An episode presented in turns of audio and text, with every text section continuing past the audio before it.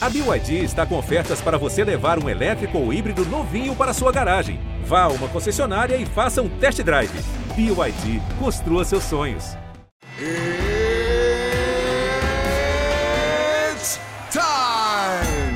Salve, salve galera! Sejam muito bem-vindos a mais uma edição do podcast Mundo da Luta, podcast especializado em esportes de combate. Eu sou Marcelo Russo, editor do Combate.com. Essa semana temos um convidado muito especial aqui. Vou, vou falar dele daqui a pouquinho. Já estão vendo aí. Quem está vendo no vídeo já está vendo aí. Vou falar primeiro com meus camaradas aqui, meus companheiros de combate.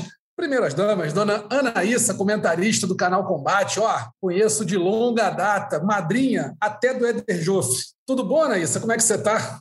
Eu estou atualizando a minha lista agora que as Olimpíadas estão chegando, entendeu? De afiliados, para eu lembrar, entendeu? Para botar na conta, mandar presente, fazer TBT, é entendeu? Um dia, um dia, Rússia, a gente é porque, assim, eu não posso revelar para todo mundo que você é padrinho do rock, né, meu cachorro? Mas a gente, depois a gente trata desse assunto. Boa tarde, boa noite, bom dia para quem estiver ouvindo a gente em qualquer horário do dia, porque temos muita coisa para falar com essa trilogia que vai aquecer nosso final de semana. É verdade. E também nosso produtor, mas agora também comentarista, o homem do Esporte em um Minuto da TV Globo, Marcos Luca Valentim. Tudo bom, irmão? Como é que você está? Tudo bem, tranquilo. Bom dia, boa tarde, boa noite, boa madrugada para todo mundo aí. É um prazer estar aqui de novo com esse cara que já vai falar já já aí, debochando da gente. Vamos tocar o assunto, tocar a pauta, tem muita coisa para falar. É isso aí. Vamos então apresentar nosso convidado, nosso técnico e um dos cabeças da American Top Team, Marcos da Mata, Marcos Parrumpinha. Beleza, Parrumpa? Como é que você está? Tudo bom? O prazer estar aqui com vocês, com a musa do canal Combate, é a Anaísa, meu irmão. Com o Luquinha e com você, meu amigo. Muito obrigado aí pela, pela oportunidade e vamos falar, vamos conversar. Vamos falar. E o assunto não podia ser outro. Na UFC 264, que acontece no próximo sábado, transmissão ao vivo do canal Combate, a partir das 7 horas da 7, não, 8 horas da noite. É, o Combate transmite o evento na íntegra, ao vivo, com exclusividade. O Sport TV 3 transmite as duas primeiras lutas do card, do card preliminar. E o Combate.com também transmite as duas lutas do card preliminar e acompanha o evento inteiro em tempo real. Falar com o Parrumpinha, é claro, sobre um dos protagonistas da luta principal, Dustin Poirier, que vai enfrentar ninguém menos que Conor McGregor numa das trilogias mais esperadas do MMA dos últimos tempos.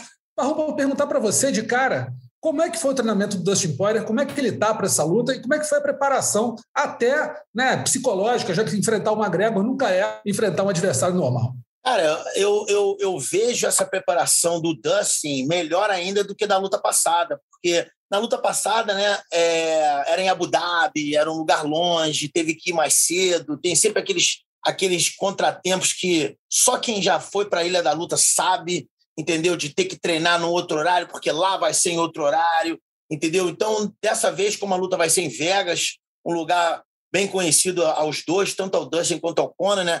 Foi muito mais fácil a preparação dele. E eu acho, cara, que como ele, ele já teve um, um, sucesso enorme na segunda luta, né, cara? Eu acho que ele já meio que pegou o caminho das pedras e treinou muito, mas muito bem mesmo. Os treinos que eu vi do Dustin, cara, ele tá, tá realmente na, numa das melhores formas da carreira dele, entendeu? Lógico que luta é luta, o Conor é sempre um cara muito perigoso, principalmente no primeiro round, né?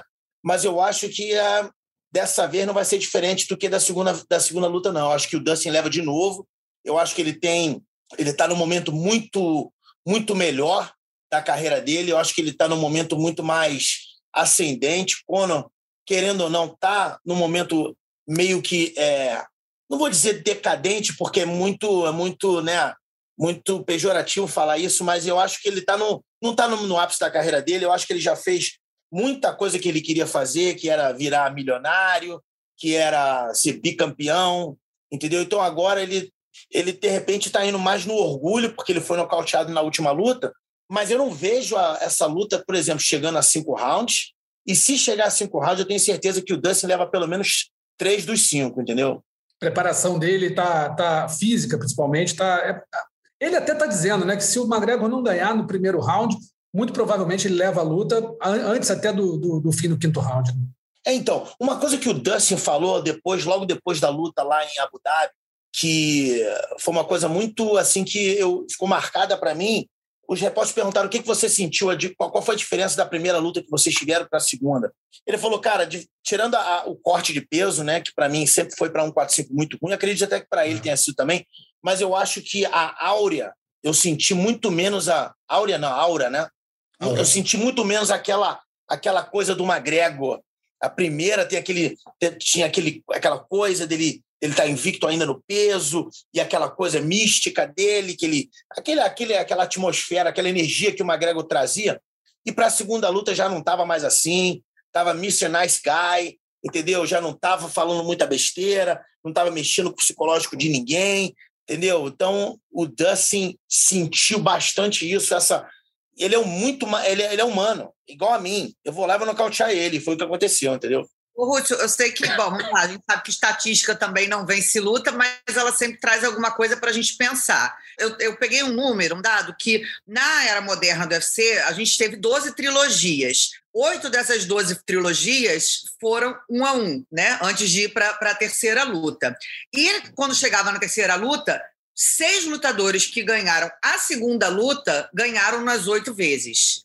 Então, assim, eu acho que isso vai, conta um pouquinho dessa, dessa coisa que o Parrupinha falou, né? Os dois já se conhecem, os dois já estão com mais experiência ali dentro, os dois já estão em momentos diferentes ali dentro.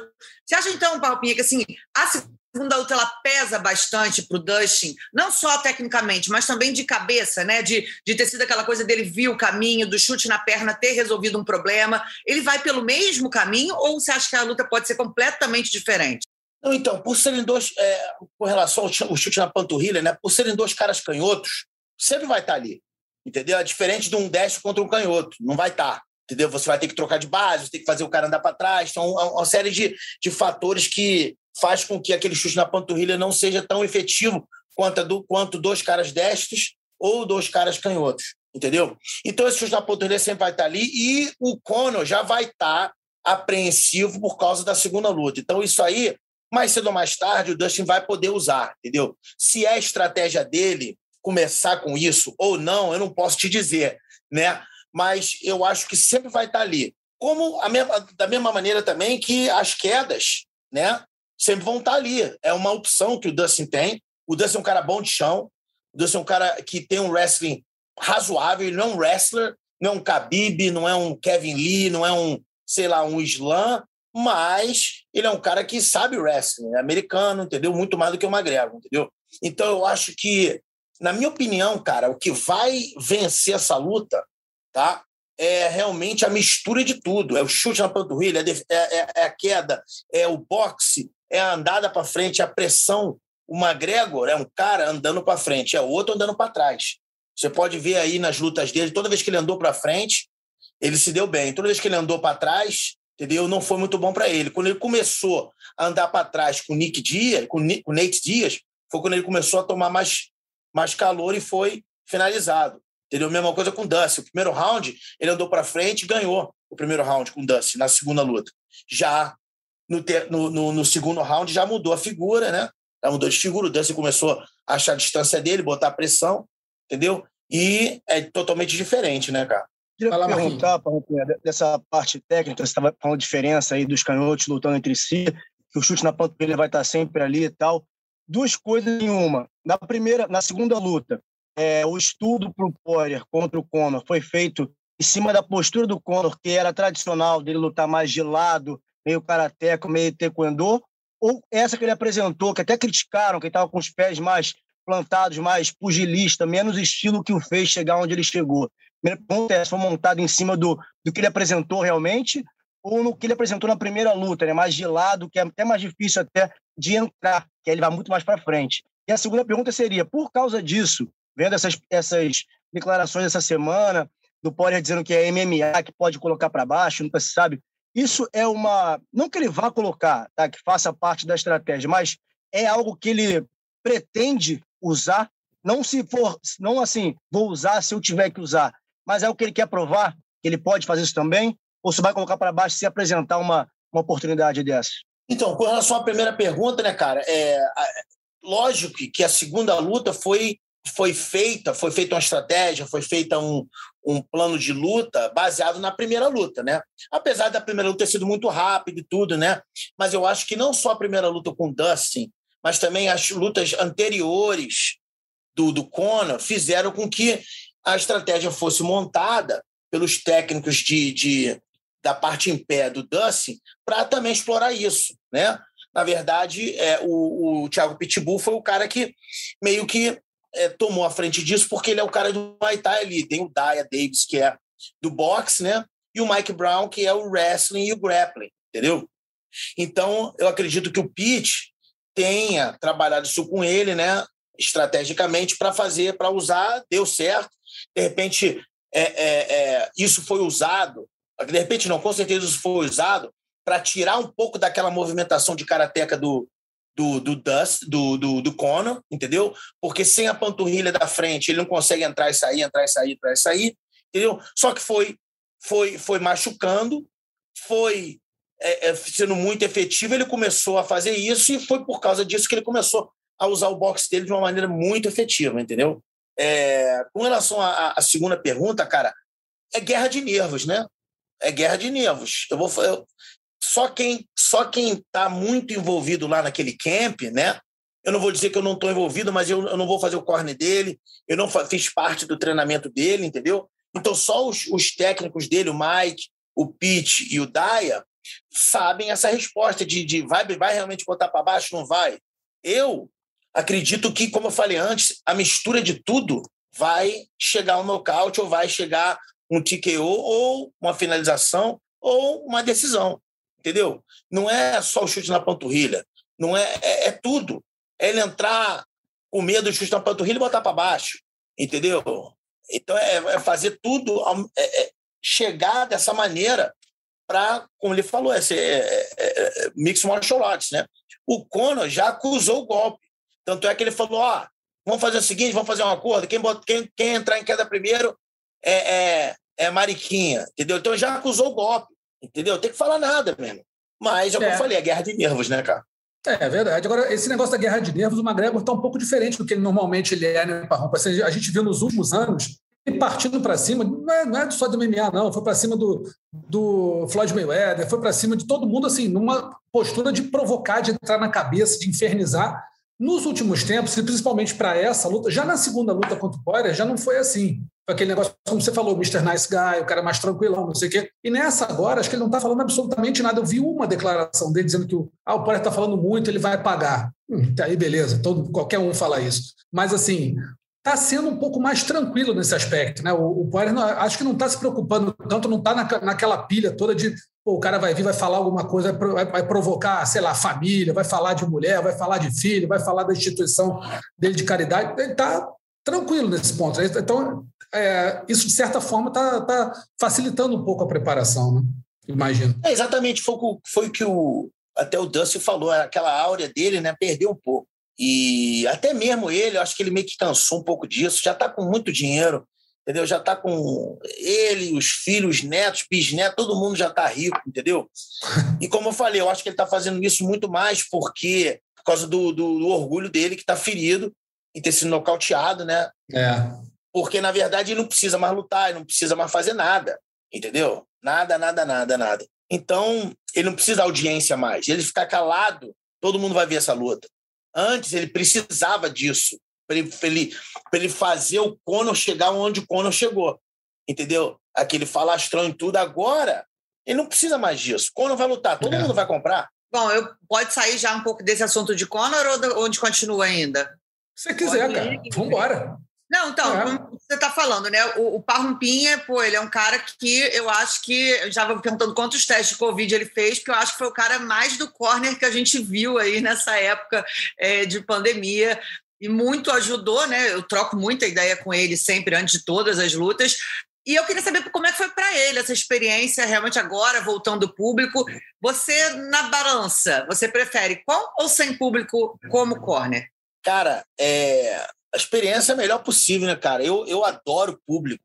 Quando eu fui, quando a gente foi, quando eu sub, tava ali para a luta do Edson, ali em cima, que eu olhei para trás assim, me deu um arrepio, cara, porque Primeiro, primeira luta do main card, o, o Houston já estava lotado, né?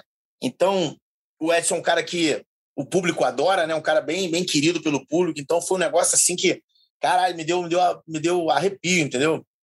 E com certeza existem prós e contras com esse negócio da pandemia, né? Por exemplo, eu sempre falo que um dos, um dos prós é, é, é, na parte do, dos hotéis, né?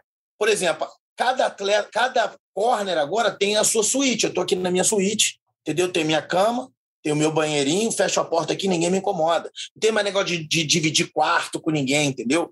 É, aqui no, no, no, no, hotel do UFC em Vegas, então, cada é residency, então todos os quartos são residências. Então, é, é, são duas suítes com uma cozinha e uma sala no meio. Então, cara, é, é, muito privativo, é muito bom. Cada atleta tem seu, tem seu é, sala, sua sala de treino. Então, não existe mais, por exemplo, como antigamente, chegar às sete horas da noite numa sala de treino do corner vermelho e ter 40 cabeças lá, todo mundo suando. Um corner que chamou um amigo que foi lá dar um treininho, porque não viu o cara há muito tempo. Todo a mundo usando a mesma sauna. Nove ali, né, olhando. É, todo mundo usando a mesma sauna, que é uma coisa nojenta, entendeu? Pô, 30 cabeças usando a mesma sauna. Agora acabou isso. Entendeu? Cada atleta tem sua sauna particular no seu, na sua sala de treino. Entendeu? Lógico que a sala de treino é um pouco menor, mais reduzida, mas é muito mais higiênico, muito mais privado. Entendeu? Você pode fazer o que você quiser. A parte de fazer corner é muito melhor, porque eu, só precisava conversar com meus atletas, entendeu? Eu até brinco lá que lá em Brasília foi um foi uma foi o último foi o primeiro evento, né, que foi fechado que foi para mim uma, uma, uma benção, porque eu tinha quatro atletas, entendeu? E eu sempre perco a voz no terceiro ou no quarto, entendeu? E lá conversei com meus atletas e foi maravilhoso. Agora, não existe nada, como a Anaísa falou, eu, eu, eu, já, eu, eu não sei quantos corners eu já fiz na minha vida. Se eu for contar desde o começo, lá em 2000, que eu ainda estava na Brasília Top Team, eu realmente eu não sei quantos corners. Mas toda vez que eu entro com algum atleta, pode ser na primeira luta do, do preliminar, como main event, numa arena lotada e o som alto, toda vez me dá arrepio, me dá um friozinho na barriga, como se fosse a primeira vez. Entendeu? Então é uma coisa que eu amo público. Isso já vem de, desde quando eu competia, quando eu lutava, eu adoro público, entendeu? Então não tem nada igual. Eu acho que o atleta também, entendeu? Não tem nada igual a você entrar numa arena lotada nego estando torcendo a favor ou contra, é muito, muito emocionante, entendeu? Então eu gosto. Já, já que bastidores, assim, então, já puxar a memória, depois a gente volta para o foco do, do 264. Corner mais doido, alguma história muito doida de corner ou corner mais emocionante que você já fez? Caraca, pô, Aninha, corner mais emocionante. Tudo, tudo tem emoção, né, cara? São emoções diferentes, né? Não, conta tem... alguma resenha. A gente quer alguma resenha, vai. Resenha de corner. Tipo assim, quero contar um livro, fazer um livro sobre corner. Qual seria a sua história? Eu tava. Não vou falar nomes, tá? Porque senão, se ele ver isso, ele vai ficar chateado comigo. Mas eu tava no PFL, fazendo corner do Natan, e eu tava com dois, dois é, é, é, colegas de, de profissão, e eu falava pro Natan e falava e parava. E, e, o, e o meu, meu, meu companheiro falando, falando, falando. Eu, psh, calma, calma, fala e deixa ele fazer, fica quieto. Aí o cara continua falando, falando, falando. Eu, calma, porra, calma, porra.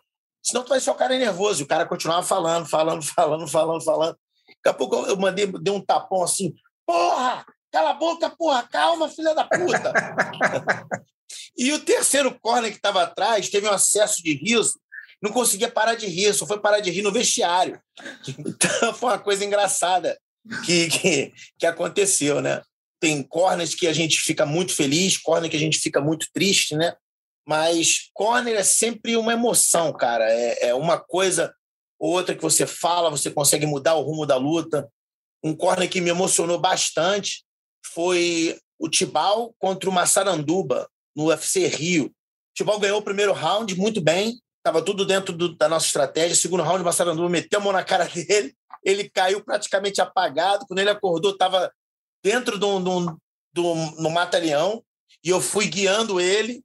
Ele saiu do mata-leão, Marcelo Nuba encaixou um katagatame, ficou o round todo por saiu do katagatame, ficou o round todo por cima ali batendo, batendo, batendo, acabou. O round ele veio para mim e sabe quando o cara tá assim aéreo, o, o, o rio, o, a arena toda fazendo ola e ele olhando assim para ola assim, totalmente fora, fora né? Aí eu também peguei o, o, uma água, joguei na cara dele assim, deu uma, um tapa no peito dele, volta, calma, a tempestade já passou, volta aqui para mim. Aí ele começou a olhar para mim, olho no olho. Eu falei algumas coisas para ele.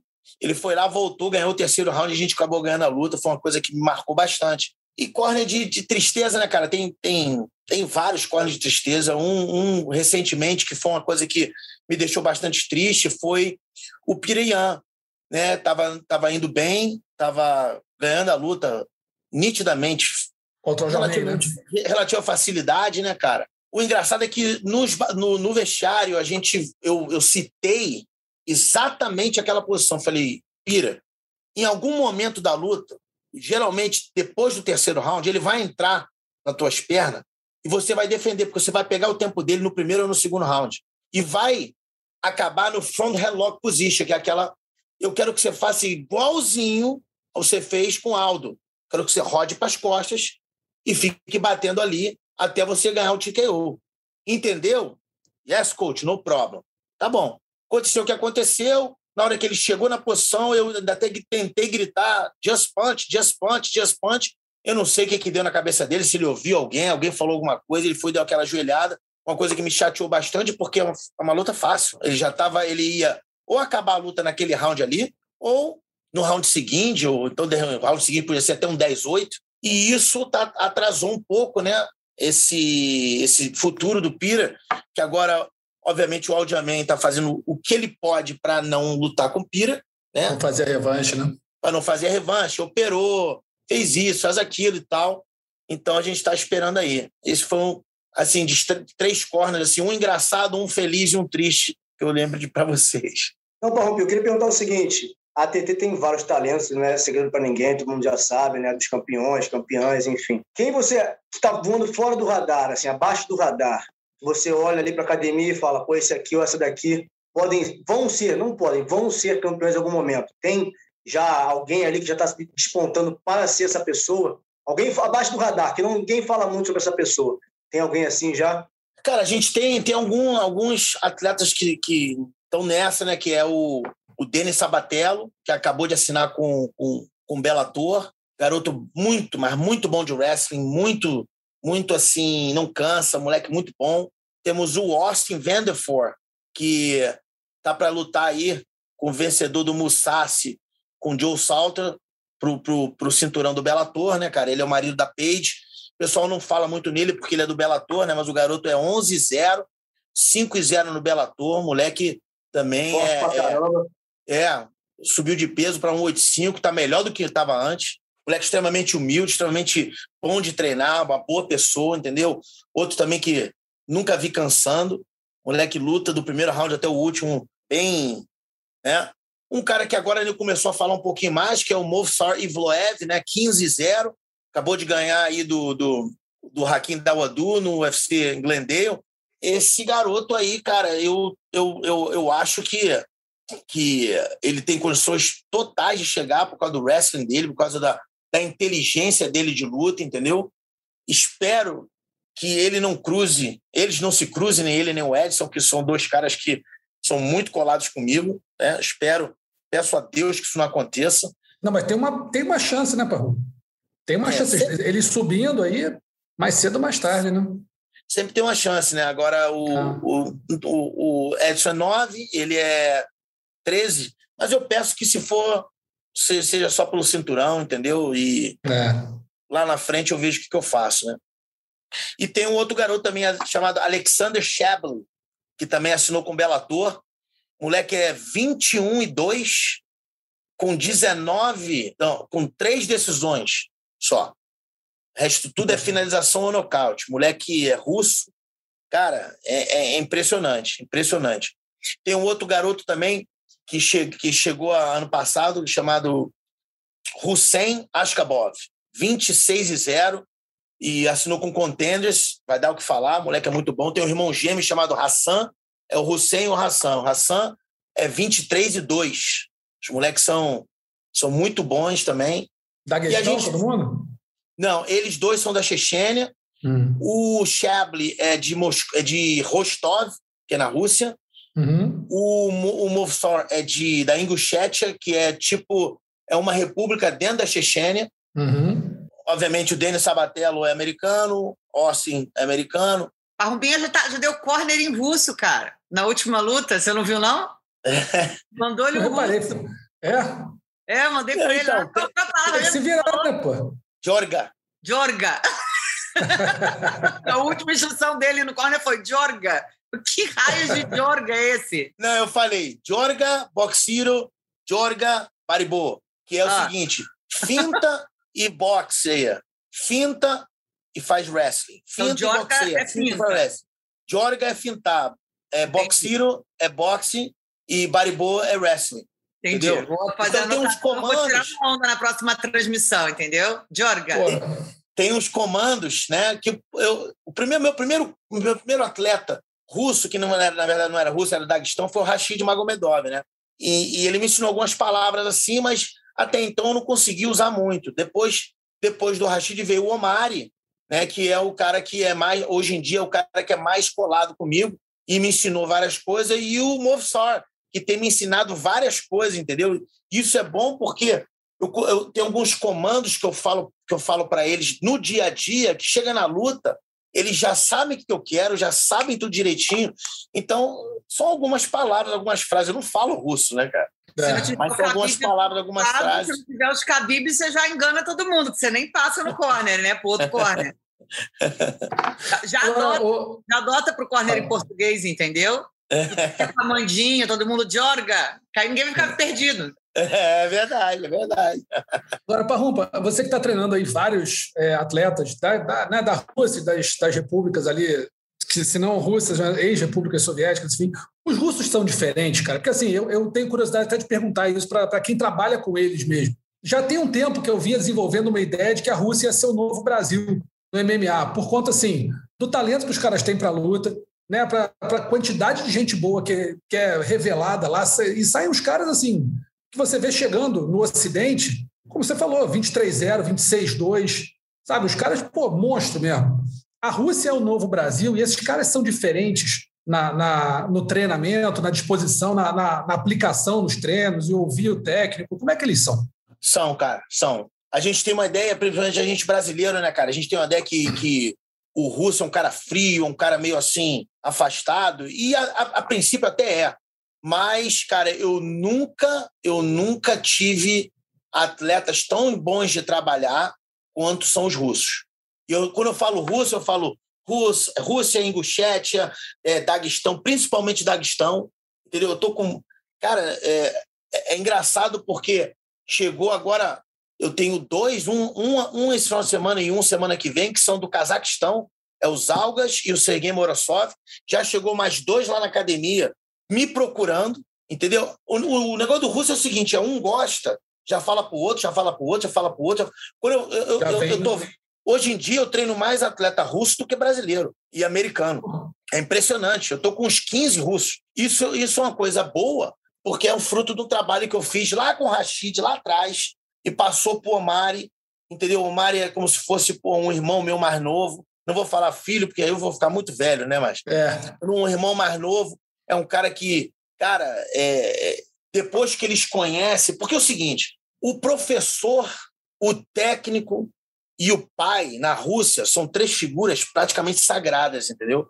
Obviamente o pai por ser pai, o professor porque ensina a criança, né, a ler, escrever e tudo, e o técnico, o coach é o cara que ensina o cara a lutar, que é uma coisa muito forte na Rússia, negócio de luta. É, é, eu chego na academia, todos eles vêm para mim como se eu fosse pai deles, entendeu? Coach, coach, cara, vem, me abraço, eu, I love you, I love you.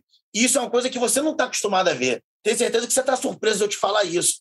Que os caras chegam, me abraçam. Você não consegue, você consegue ver um Sem russo dúvida. sendo, sendo, sendo amigável? Porra, é impressionante, é né, cara? difícil, né? A imagem que a gente tem daqueles caras meio Muito difícil. assim, meio. Muito frios, difícil. Fechado. E toda Mas vez que eu é o Draco do rock, né? União Soviética. É aquela imagem que a gente tem de Rússia. É, pois é. Essa imagem. E, e você vê, os russos chegam, eles chegam sério, tudo, dá, dá uma semana, os caras já estão te abraçando, já estão rindo, fazendo piada, porque eu também, eu também Vira sou meio, meio que vira família, né? Cara, é impressionante, cara, impressionante. Eu tenho visto isso, porque eu tenho trabalhado com bastante russo, entendeu? Eu acho que muito mais por causa do Omari, né, cara, que foi o cara que acho que abriu as portas para muito dos russos lá na academia, entendeu? E, obviamente, quem abriu a porta para o Omari foi o Rashid, né? Mas o Uhum. Omari, que a gente faz, a gente chama de Paraíba, que é o, é, o, é, o, é, o, é o russo brasileiro, que é um cara Eu acho que até por causa dele, dele ser tão assim amigável, tá sempre rindo, o Omar é um cara totalmente diferente do russo que você conhece. Ele ri, ele sacaneia, manda vídeo sacaneando, entendeu? Então ele é um cara, meu irmão, que, porra, só pra você ter uma ideia, cara, do, do, do, do cara que o Omar é. Eu falei isso para poucas pessoas que eu não gosto de ficar falando isso, né? Porque eh, parece que eu tô me gabando, alguma coisa assim. Mas a gente foi para Abu Dhabi na última luta dele, quando eu tô com o Tom Breeze. A gente veio para Vegas junto, fizemos uma quarentena aqui e saímos no, no, no avião fretado junto. Todo lutador, e obviamente os oficiais do UFC, os caras que trabalham pro UFC, high, high official, né? Os caras vão de business class, né? Uhum. E tem é, oito cadeiras lá na frente que são primeira classe, que são casinhas, que é para main events, são os caras mais assim foda, né? Enfim, o Omar estava de business. O, o, o, avião, o avião, é, é, quando a gente embarcou, eu fui lá para trás, né? E ele falou: Não, coach, fica na minha cadeira aqui. Eu vou lá para econômico, você fica na business. Eu falei: De maneira nenhuma, você tá maluco? Você vai lutar. Eu tô bem aqui, ó. Eu sou pequeno. Eles dão, eles dão três ou quatro cadeiras, dependendo, entendeu? Para ter. Porque na época era social distance, não podia ir um do lado do outro, entendeu? Então dava aquele espação tô... maior, dava para. Eu tô bem aqui, Mário, fica tranquilo, fica tranquilo, beleza. Ele, não, insistiu mais uma ou duas vezes, beleza. Aí o avião foi, levantou voo. Deu aquele pim, que, que podia tirar o cinto. Pô, tô lá já. já eu, sou, eu, tenho, eu tenho toque, né? Então já botei minhas coisinhas tudo aqui arrumadinho, pá, esperando a comida. Eu tava vendo o meu filme, daqui a pouco ele. Aí eu tomei até um susto, que tava tudo escuro. Ele, coach, Come, come, come. Falei, não quero, Omar, não quero. Ele pegou no meu braço forte. Coach, you come. You my coach. You my coach. Come. Pegou minhas coisas todas na mão assim, botou tudo assim, na mão assim, me levou, me sentou na cadeira dele lá de business e foi lá para trás. Então isso é só para você ver como é que são, como é que é a mentalidade do cara do Daguestão, da Rússia. O coach, ele tá numa num patamar uma hierarquia. Igual, é, igual professor igual, mais ou menos igual família, pai, entendeu? É um respeito assim, cara, que eu, eu, eu fiquei pasmo. Falei, pô, mas não, coach. Aí, beleza. Aí deu sete horas de voo, são 15. Deu sete horas de voo, falei, pô, não, eu não tô conseguindo relaxar aqui, sabendo que o meu atleta tá lá atrás na econômica. Essa coisa, peguei minhas coisas, fui lá para trás. Ô, Mário, Mário, switch, switch, troca comigo agora. Ele, não. Go, coach, go, go. I'm good here, I'm good here. Não deixou. Entendeu? Ficou até meio puto, né? Foi, é, foi aí que eu falei, bom, não tem mais, não tem mais jeito, eu vou relaxar aqui. Relaxei, entendeu? Aí eu consegui até do, dormir mais um pouco, entendeu? Mas é só para ilustrar um pouquinho do que eu estou falando, entendeu? E como ele é assim, tem vários que são assim. Essa história toda, então, até falando disso de pai, coach, não sei o quê, você acha que então isso é uma razão forte que você acredita fiel na aposentadoria do Khabib? 100%. Khabib não é, volta na minha opinião. Eu também não volta a lutar. Não, não tem é grana que, que passe por cima desse negócio do promessa do não, pai. Não, não, não. E outra coisa, ele fez uma promessa para a mãe dele. O Khabib é um cara extremamente religioso. Quando você promete uma coisa para sua mãe, acabou, acabou. Ele não precisa mais de dinheiro, ele não precisa de fama. Ele, ele acho que ele já está meio que tomando uma coisa de coach ali na, na para os caras do Daguestão ali. É, e dono de evento também, né? É, porque tem, tem duas tem duas vertentes agora, né? Do, do pessoal do Daguestão. Ou o pessoal vai para a IQE ou o pessoal vai para Ititi. É. Então tem isso. Não, não vejo o Khabib. O Khabib é um cara extremamente de fé. Ele não, acho que ele não volta a lutar. Uma nova realidade, isso. A gente teve durante muito tempo vocês contra, hoje em dia, né? Mas na época era Black Zillions, né? Mas que aí agora, hoje em dia, é a. Esqueci o nome da academia. Sanford. A Sanford. Então, você acha que hoje em dia até ultrapassou essa rivalidade ou não? Por ser em Miami? Não, não, não, não, não, não, não, não. Acredito que não. Eu só, eu só, eu só falei isso por causa do. Você citou o nome do Khabib, entendeu? Então, não, são duas. De lá, exato. É, são duas, duas vertentes, entendeu? O pessoal vai. Pessoal do, principalmente o Daguestão, tá? Ou vai para a EQE por causa do Khabib, ou vai para a Ititi por causa do Omar, do Maga, de todos esses caras, entendeu?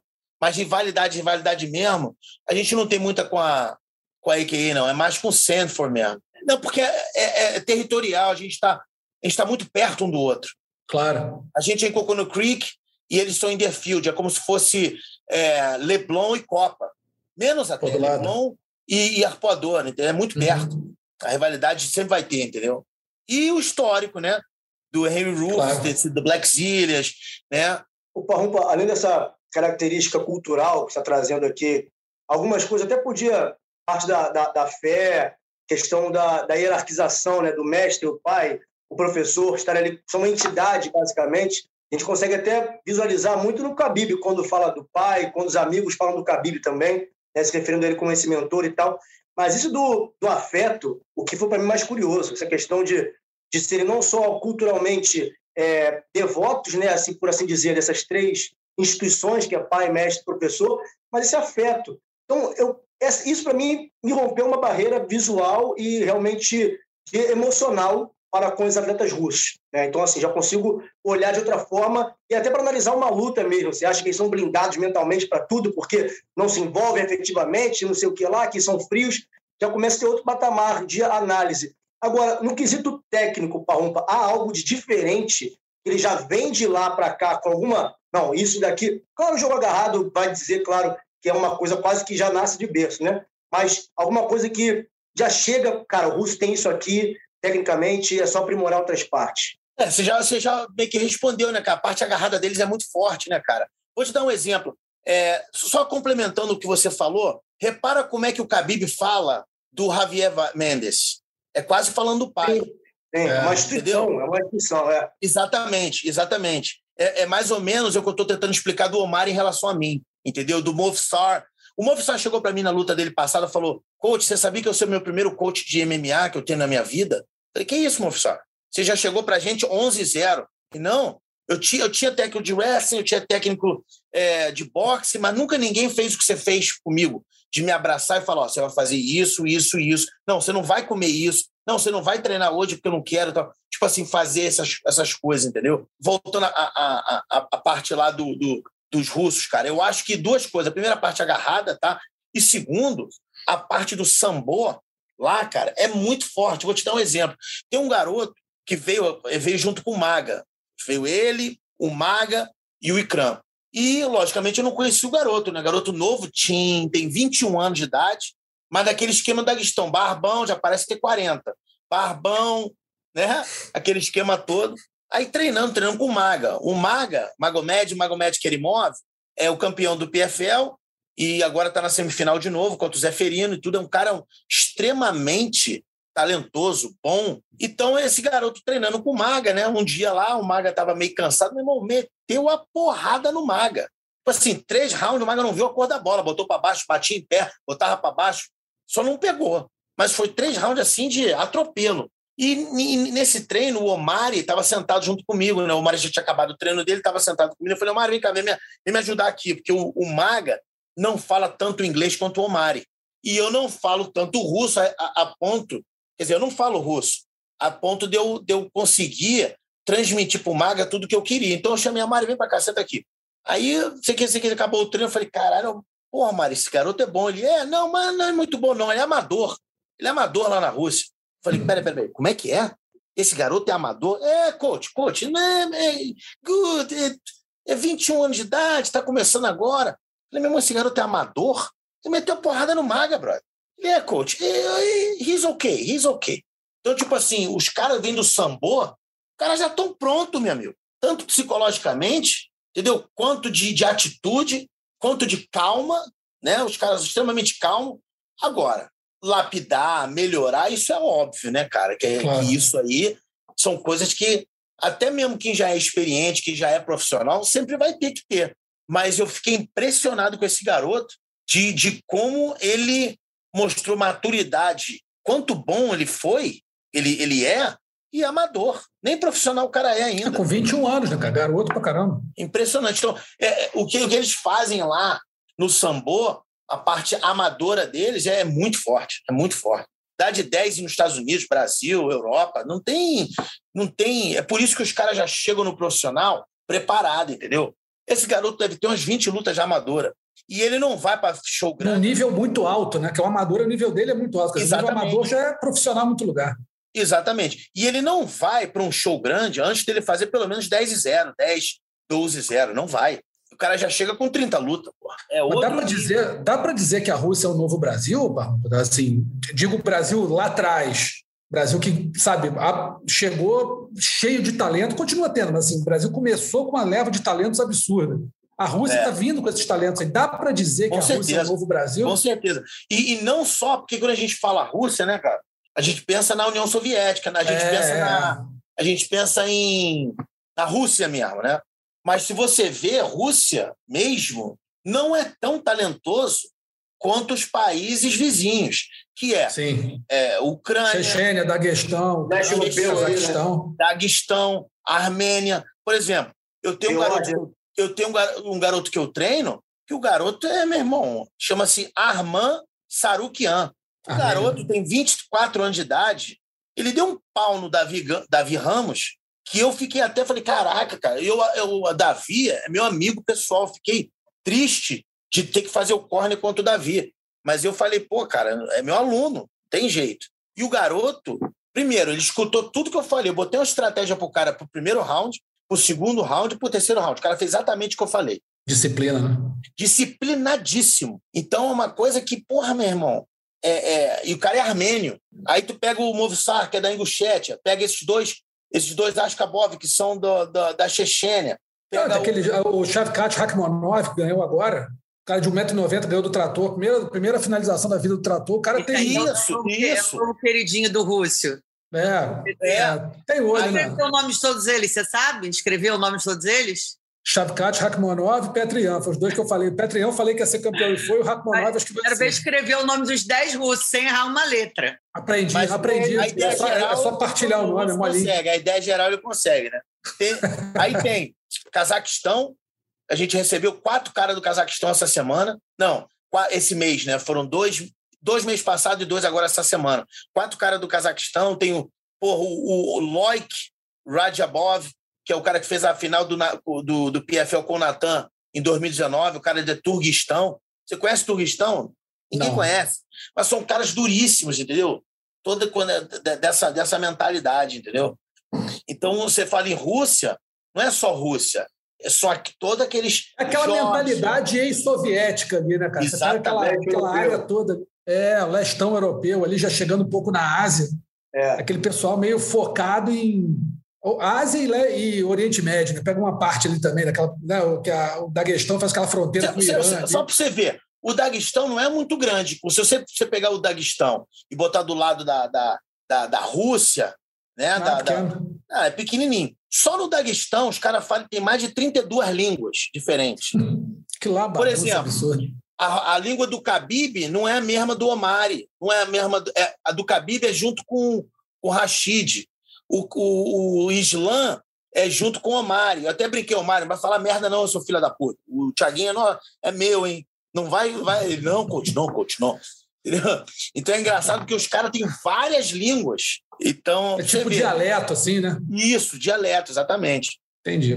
Agora, ô, ô, falando um pouquinho da ATT, você tem aí uma, pô, uma porrada de gente muito boa, né? Talento para tudo que é lá, todas as categorias você vai ter um campeão ou um, cara que vai ou uma menina que vai desafiar o campeão, vai disputar cinturão. Como é que lidar com esses com esses egos aí, cara? É, é um negócio difícil ou a coisa está mais já é, é, azeitada, sei lá, tem, tem, tem, técnicos que, que lidam mais com um grupo, outro técnico que lida mais com o outro, e meio que consegue lidar com esses egos assim de uma forma harmoniosa. Ou não, é porrada mesmo cantando e. não, cara, olha só. Dia. A gente chegou num, num consenso, numa fórmula na, lá na, na, na ATT que está dando muito certo, entendeu? Principal, primeiro, a gente tem muitos muitos treinadores, né, cara? A gente tem muitos treinadores. Alguns são principais, né? Outros são mais secundários, mas de uma forma geral, geral todo mundo se respeita da mesma maneira.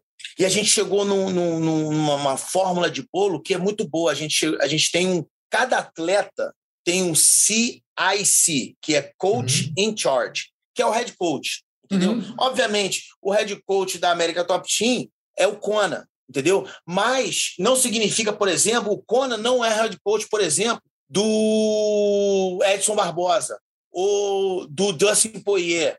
O Conan tem os atletas que ele é o coach in charge, que é o CIC, que ele faz tudo, faz é, é, é, o planejamento, faz faz é, os horários. Corta o Conan numa reunião. Exatamente, exatamente. tem atletas que eu sou o CIC, tem atletas que o Mike Brown é o CIC. Geralmente, geralmente, são esses três, eu, Conan e Mike Brown, que, uhum. uh, que tem mais atletas. Mas tem também outros atletas que se identificam mais, por exemplo, com, com Catel, com os caras que são mais strikers, entendeu? Com Anderson, com Anderson França, no caso, por exemplo, Marlinho, Edson Barbosa, entendeu? E, e aí, como é, que é, funciona? Mas você funciona, você pode ser o CIC para um e pode ser o coach de jiu-jitsu em outra ocasião com outro CIC. Com certeza, com certeza. Por exemplo, é, é, o coach da Amanda Nunes é o Kona, o CIC é o Kona. Mas eu ajudo a Amanda Nunes no chão. E não tem problema nenhum com isso. Nem faço o corner dela mais. Eu, eu fiz de uma vez, assim que ela chegou na América Top Team, mas depois ela já mudou. E hoje em dia o CIC dela é o Kona. E eu é, ajudo ela no chão, ela sempre. Auxilia é, é, ela sempre me pede ajuda, ela sempre quer treinar comigo, entendeu? E sem problema nenhum, sem ego nenhum. É, o negócio é um bem comum. Entendeu? Então, eu acho que confunde a cabeça das pessoas é assim, porque a gente está muito acostumado nas academias com menos gente, né? Assim, tem os treinadores de cada modalidade, todo mundo treina junto e tá, lá não funciona muito assim, né? Todo mundo não treina junto o tempo todo. Tem as, tem as aulas, né? que são as aulas é, mandatórias, que é o wrestling na segunda e o jiu-jitsu na sexta. Aí, terça e quinta é dia de sparring. E a gente tem um, um, um, cronograma que a gente faz, que a gente, por incrível que pareça, eu não quero parecer assim de maneira nenhuma assim é, arrogante, mas a nossa academia já é pequena para a gente.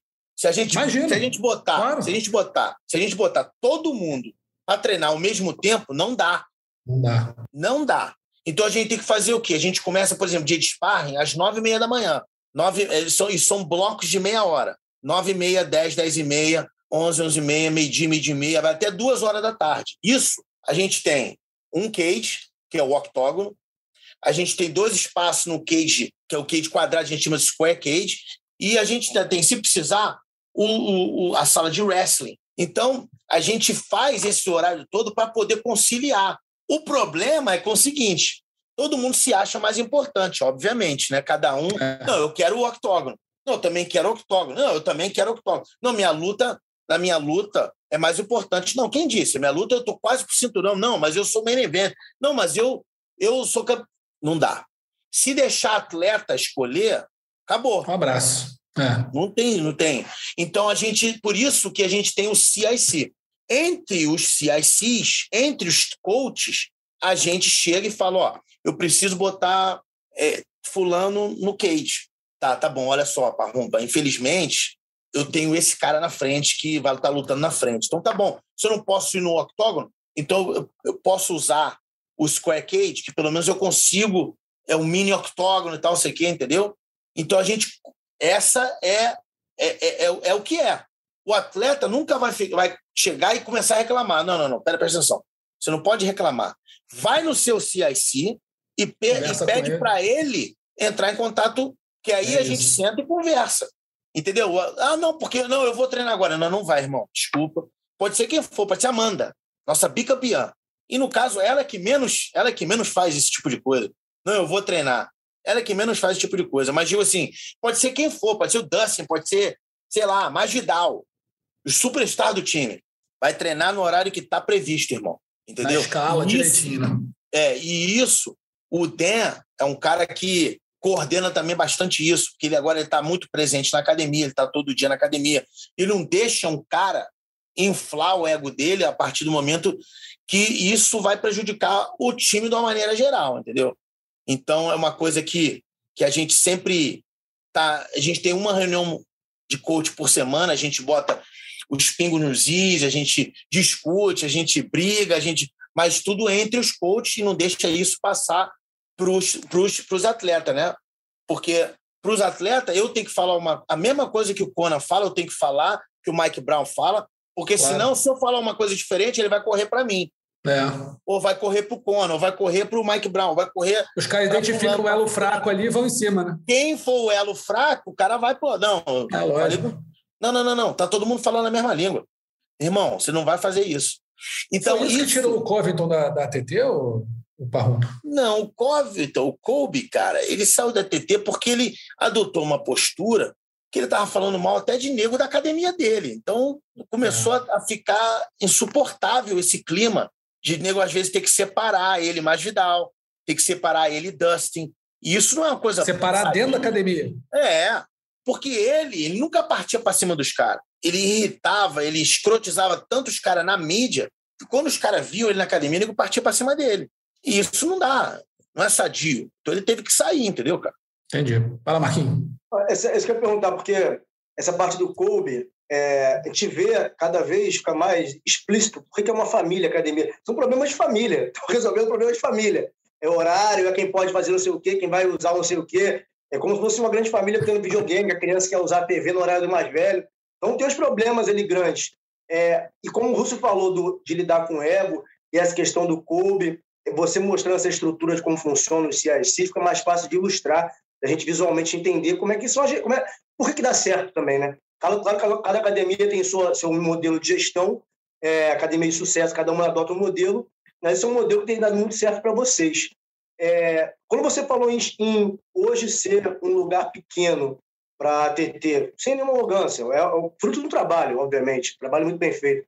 Já há um projeto de expandir fisicamente, de um anexo, ou como é que como é que está essa é, a necessidade versus realidade da ATT nesse momento?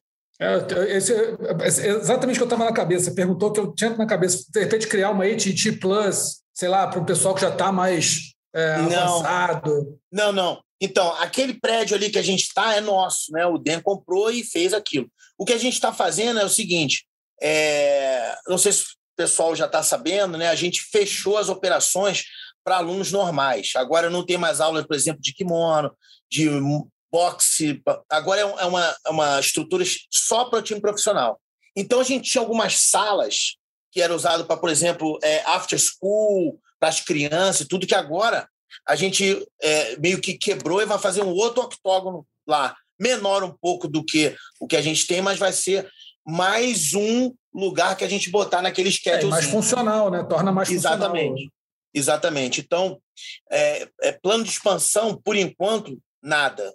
Nenhum plano disso. É, apesar, espaço, né? A gente agora vai. É, é, acho que agora a gente, com esse segundo octógono, vai melhorar um pouco, entendeu? E eu acho que tudo. É, é, é, nos últimos.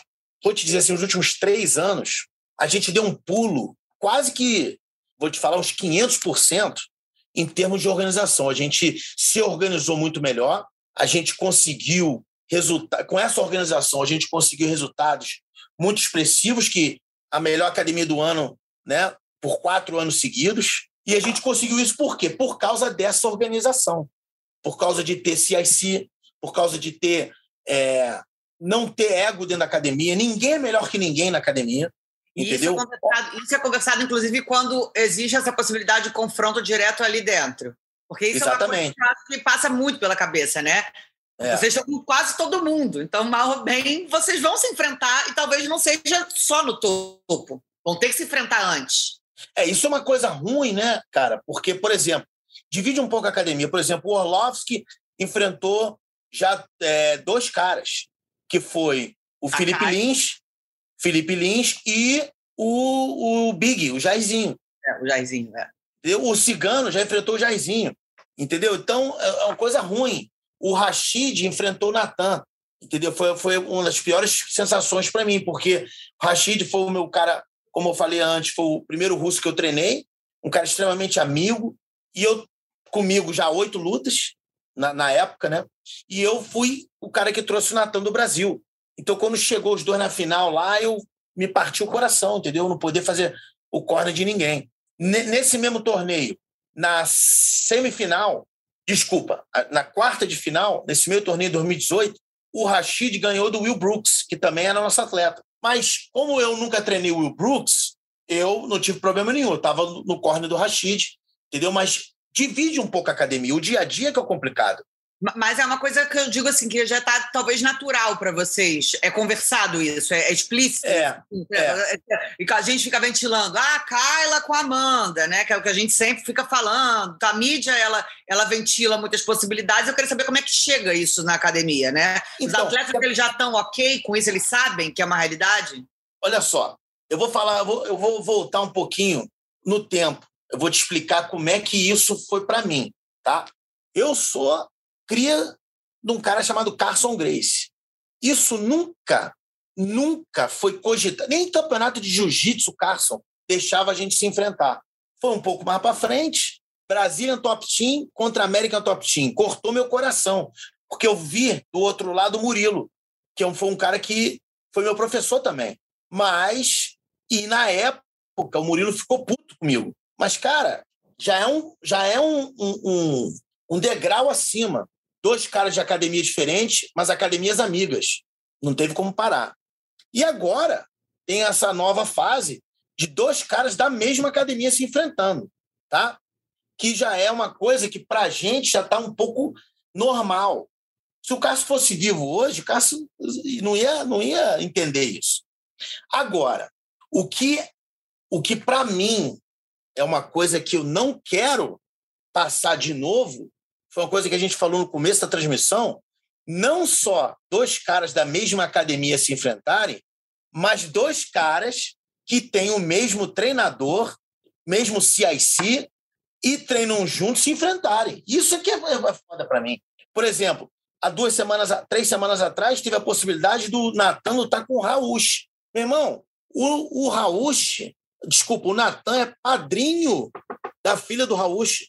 Os dois treinam comigo, os dois é treinam é quase com irmão lutar, né? Os caras são compadre, os caras são da mesma igreja, os caras treinam juntos. O Rauch ajudou muito o Natan na primeira season e na segunda.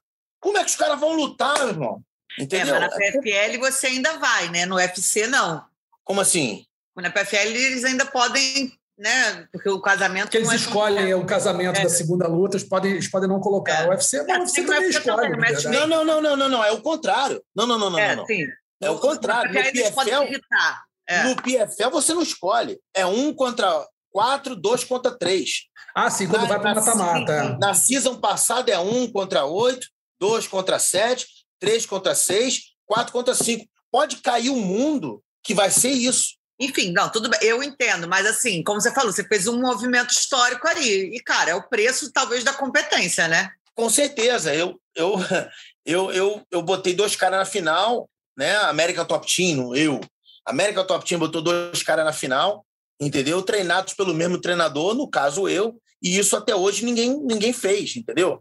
É uma coisa, para minha carreira profissional, foi muito, foi muito maneiro. Mas uma coisa que eu não quero repetir, entendeu? Porque eu fiquei com o coração dividido. É, é, é Movsar e Edson. Pelo amor de Deus, eu quero que. Eu não quero. Pô, se eu pudesse viajar seis meses, meu irmão.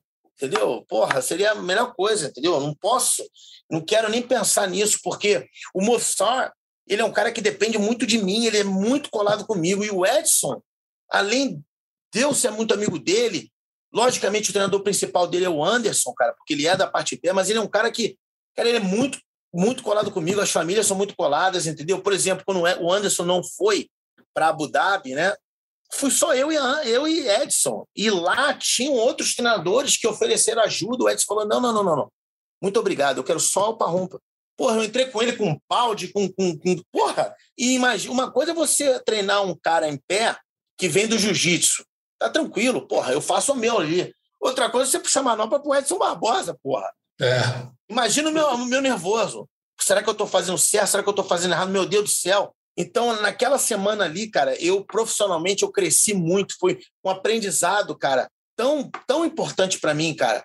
Ainda mais ele vindo de duas derrotas roubadas, né, cara? Tanto do Paul Felder quanto do Denig, e tentando se firmar na categoria de 145, lá em Abu Dhabi, longe de todo mundo, só eu e ele. Pô, meu irmão, eu falei para ele, cara, eu Obrigado, meu irmão, porque eu cresci muito, mas muito mesmo nessa, nessa, nessa viagem, nesse, nesse corner, eu falando as coisas, eu tendo que, que eu tendo que falar número, que o Anderson com ele é número, não é jab direto, cruzado, gancho, upper, não é 2, 3, 5, 10, 15, 25, 26.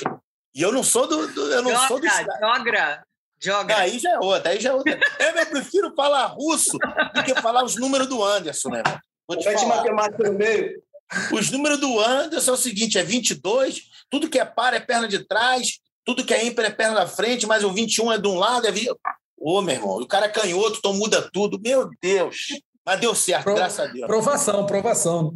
É. Agora, falando dessa, dessas rivalidades aí que você falou, é, tem uma que está aparecendo, a Ana já até puxou um pouco, que é aquela Harrison com a Amanda Nunes. Eu acho que elas não vão se enfrentar nem tão cedo. Estão, estão em eventos diferentes, tá, estão até em momentos diferentes. Mas é algo que todo mundo está falando, né, Parrão? Porque algum dia isso pode vir a acontecer. Ou seja, Keila Harrison é um monstro do judô, atual bicampeã olímpica, não é bicampeã olímpica, sei lá, três Olimpíadas atrás, é atual bicampeã olímpica, está fazendo uma, um baita de um trabalho na PFL, provavelmente vai chegar na final, como já foi campeã, e a Amanda é a melhor de todos os tempos. É claro que com a evolução da Keila, a, tem na, na parte dela a vontade de enfrentar a melhor de todos os tempos.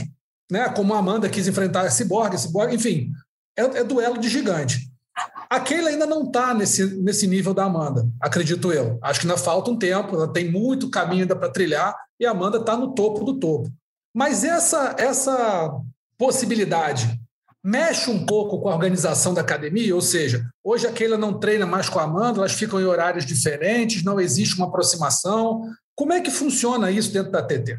Cara, é, esse papo, né, cara, principalmente nos últimos, nos últimos seis meses, né, tá, tá ah. aflorando mais, porque a Keila tá ganhando e com relativa facilidade, né, cara? E Ele não tá se esquivando de pergunta em relação à Amanda, né? Como, como você falou, é, então, então e, e elas são amigas, entendeu? Mas, na verdade, todo mundo sabe né, que pode acontecer. É, por enquanto, aqui ela está focada no PFL, ela tem mais até o final desse ano, como no PFL. Se tudo correr como a gente quer, Deus quiser, ganhar de novo, ser bicampeã, e aí vai ter vai ter um, um, um momento, né, que será que ela vai né? é. vai ficar no PFL mais um ano? Para quê? Já ganhou dois anos seguidos. De repente, invicta. Exato, 10 a 0. Se ela for campeã esse ano, sendo campeã esse ano, ela vai ter terminado 12 0. Eu acho, eu acho, tá? Que o DEM vai tentar evitar isso o máximo possível. E uma maneira de evitar isso, ou pro, prorrogar o máximo, é botar aquilo no Bellator primeiro. No Bellator, é isso aí. Para lutar com a Cyborg primeiro. Entendeu? Então vai galgar lá no Bellator, pá, não sei o quê, ganhou umas três, três, quatro vezes, pum, ganhou da Cyborg. Aí, meu irmão, infelizmente, se ganhar da Cyborg no Bellator, né? Fizer tudo que ela tiver que fazer no Bellator, não tem outro lugar, vai ter que ir pro UFC. E chegando no UFC com 15, 0, mais ou menos, não tem ninguém na divisão de 145. Infelizmente, é a Amanda e mais ninguém. Não tem ninguém que a gente vê hoje em dia que possa ameaçar a Amanda. Hoje em dia, é isso. Vai chegar no momento, como a gente estava falando, entendeu? O Den vai tentar, de qualquer maneira, botar ela no Bellator primeiro, para ela seguir o caminho dela no Bellator e o Den, de repente, torcer o máximo né, para a Amanda se aposentar, entendeu? Antes de fazer isso, porque isso vai ser realmente uma coisa chata, porque ela tem treinadores em comum, entendeu? O Mike Brown também treina a Amanda e é o head coach da Keila. O Anderson é o único cara que treina Keila em pé, o Anderson, e ele também treina a Amanda, entendeu? Uhum. Eu ajudei, a Keila ajuda aqui e ali e ajudo a Amanda, mas eu não sou um cara assim muito assíduo nas duas, entendeu? Então. É nessa para tá mim, fora, né? Para mim, Não graças a Deus, eu, é. nessa, nessa parada eu vou ficar, ó. Comprar pipoca. Né? Porque, na verdade, é um movimento semelhante é, ao que a X-Gym vai planejando fazer com o Anderson e o Jacaré. E quando o Anderson findasse o seu ciclo no UFC, o Jacaré seria esse cara que poderia pegar o lugar do Anderson e o cinturão ia se manter dentro da academia. Só que aí houve a infelicidade toda, houve a derrota, houve a quebra de perna na revanche, enfim. Aí o bolo desandou. Mas tinha... eu acho que também ainda tinha a possibilidade de jogar com o Anderson em outra categoria, né? Sim, sim, sim. É, tinham duas possibilidades. Ou o parar ou ele subir. Rapidinho. Exatamente, exatamente. Para não se enfrentarem, né? É, e aí eu, eu perguntar justamente isso. como você estava explicando, que o Dem possivelmente fazer de tudo para postergar né, esse possível encontro, se, se chegar um momento que seja inevitável, né, jogar lá para o Bellator e tal, para poder fazer uma com a Cyborg, quiser fazer mais duas lutas lá por, por aí. E aí eu perguntar isso, porque a gente está falando aqui de mais ou menos, pelo menos dois anos aí, né, para é. ganhar até o final do ano. O ano que vem, ganhar de alguém, já ir para a Cyborg direto, enfim, vou fazer uma defesa também. Esses dois anos, é, não seria também o, o, o tempo para a Amanda fechar? Não sei qual é o planejamento da Amanda, não sei também Exatamente. que ela quer a carreira dela. Tudo isso, tudo isso, né, cara? Essa, essa, Amanda essa, resposta, balança, né? essa resposta, tudo vai depender da Amanda, né, cara? Já é. tem, tem uma filhinha agora, a, a Nina quer ter mais uma, mas não por agora, entendeu? Porque ela ainda quer lutar um pouquinho, entendeu? Então, quanto tempo a Amanda? É, essa é a pergunta que todo mundo, porque a Amanda é tão soberana, é tão. tá sobrando tanto, que nem é, tá demais, perguntando, vem cá, Vem cá, quanto tempo mais ela vai sentir essa, esse tesão de lutar? Será que ela vai continuar por mais dois, três, quatro anos? Entendeu? Ou será que ela vai, de repente, pô, quer saber, cara, eu vou. Não tem mais ninguém. Is there anyone else? Então, meu irmão, ó. Tô tirando, tô tirando meu chapéu aqui, ó, porque não tem mais ninguém. Tem mais alguém aí? Que, que não tem mais ninguém, né? Todo mundo concorda que vocês estão muito abaixo de mim? Então, ó, tchau. Mas isso aí tudo depende também de resultados, né, cara? De Amanda continuar sendo tão superior é, é, a todo mundo como ela é, entendeu? E, e, e, de repente, sei lá, dois, três anos, eu não sei, cara. Entendeu? E eu não sei que a Amanda, é uma, Amanda é, muito, ela é muito competitiva. Do mesmo jeito que a Keila é competitiva, a Amanda também é. A Keila traz esse, essa competição do judô, né, tudo, mas a Amanda é muito assim também competitiva. Eu não sei se quem sabe ela vai falar, quer saber? Amanda não vai só. querer parar sem lutar com a Keila, cara. Para ter, ter aquele ponto de interrogação, aquele asterisco, ah, melhor do Entendeu? mundo, mas. Entendeu? Não vai, mas não vai. A gente mesmo. não sabe, a gente não sabe. Entendeu? Possível. Na verdade, eu sei, mas eu não vou aqui falar, botar a palavra na boca da Amanda. Entendeu? Eu não, não, não, não cabe a mim. Se vocês quiserem perguntar isso, você pergunta para ela. Eu sei a resposta, entendeu? Mas Deixa ela responder. Ela meio que já disse para a gente, ela, ela disse para a gente num, num, podcast que a gente gravou com ela um tempo atrás, o podcast foi espetacular, a melhor entrevista que eu vi da vida dela. E que ela falou isso, ela falou, beleza, ué, se ela chegar, beleza. Como ela fala da Valentina, ela fala, Valentina, ó, Valentina, já ganhei dela duas vezes, ela pode falar o que ela quiser. Eu ganhei dela duas vezes. Agora, quer lutar comigo de novo? Beleza. Né? Se vira aí. É ela que lute. E não está errada, não. Agora, eu acho que eu acho que a Amanda aí, é achismo meu, mas eu acho, com base no que ela falou, eu duvido que ela se aposente se lutar com aquela. Assim como ela não, ela não, ela não admitiria se aposentar se lutar com a Cyborg. Por esse drive competitivo dela, Exato. Cara, você, se você quer ser a melhor de todos os tempos, você não pode deixar dúvida até o é, momento que você não puder mais. Eu, eu, mas, mas aí que tá. Sempre tá falando? Porque eu acho que assim, e se a Keila perde nesse tempo? Será que não perde o hype da. Entendeu? E tipo, ah, então. É, é entendeu? Pronto, já meio que então, acho que vai, é foi isso que ela quis dizer com que eu, mas foi isso que ela quis dizer com aquela frase ela que lute. Foi para Valentina, mas pode valer para Keila também. Vai lutando até chegar em mim. Eu tô aqui e realmente duas tá. coisas, duas coisas, né? Uma é isso, né? Eu, ó, eu, eu, eu, concordo com vocês, né? Agora, duas coisas. Primeiro, sempre vai, será que sempre vai aparecer uma, um, mas e essa aqui? É, que por é exemplo, que é, a galera falando por exemplo, que a por exemplo, tá? Olha só, por exemplo, é, Yana Kunitskaya e Irene Aldana. E, e, vem cá, e se depois, depois da Juliana Pena não vai ser a vencedora dessa? E, e, e depois, num 4-5, de repente, fulano de tal, de fulano de tal. Sempre vai ter. É. Né? Sempre vai ter. Então, esse negócio de. Mas tem um. Mas tem um ponto, Agora, né, Parrumpa? Assim, vai, sempre vai ter, mas você tem níveis nisso aí. Níveis, exatamente. A Juliana Penha não é uma lutadora que você olha e fala assim, pô, vai, Pode, pode vencer a luta? Pô, qualquer um, qualquer uma que está ali pode acabar vencendo, mas é muito difícil. A Iana ou a Irene podem vencer? Podem, mas é muito difícil. Agora, a Kayla Harrison madura é uma outra raça de lutadora. Você exato. Pegar uma bicampeã olímpica. Olha, eu acho, eu acho como ela é, essa eu é, acho, esse é eu o acho nome. que eu acho que a esse ano, tá? Eu continuo vendo a Keila como favorita, tá? Mas eu acho que esse ano a Larissa está mais bem treinada. Bem mais, bem mais. mais Larissa. Por quê? Porque é, ela, ela, ela meio que. Ela agora está treinando lá na América Top Team em Atlanta. Ela queria vir para a gente. Como a Keila é a nossa é a nossa principal, ela não pôde vir para Coconut Creek, então ela foi para Atlanta lá treinar com o Jucão, que é um cara que é um excelente treinador também, tudo, e ela tá vindo bem. Tanto é que está em primeiro e aquele em segundo. Coisa de segundos. É, nocaute Ah, mais uma rápido. nocauteou, é, uma nocauteou em 50 segundos, a outra nocauteou em minuto e 10. Porra, tudo bem, mas tem uma tem que ser primeiro, outra segundo. Então, e eu acho, cara, que é, a, a, a Larissa é um, vai ser uma, uma prova boa para a Keila. Na verdade, já foi, né? Lutou duas vezes, foi a única que não foi finalizada em nenhuma das duas vezes. Perdeu as duas por Mas olha só, foram lutas relativamente fáceis. Sim, sim, sim, sim, sim. Mas Eu vejo, é, eu vejo essa, essa, essa possível final agora esse ano não tão fácil. Vejo a Uhum. Keila favorita, com certeza. Sem dúvida. Eu sei porque eu treino com a Keila. E ela é, é como a Amanda, é homem. É homem.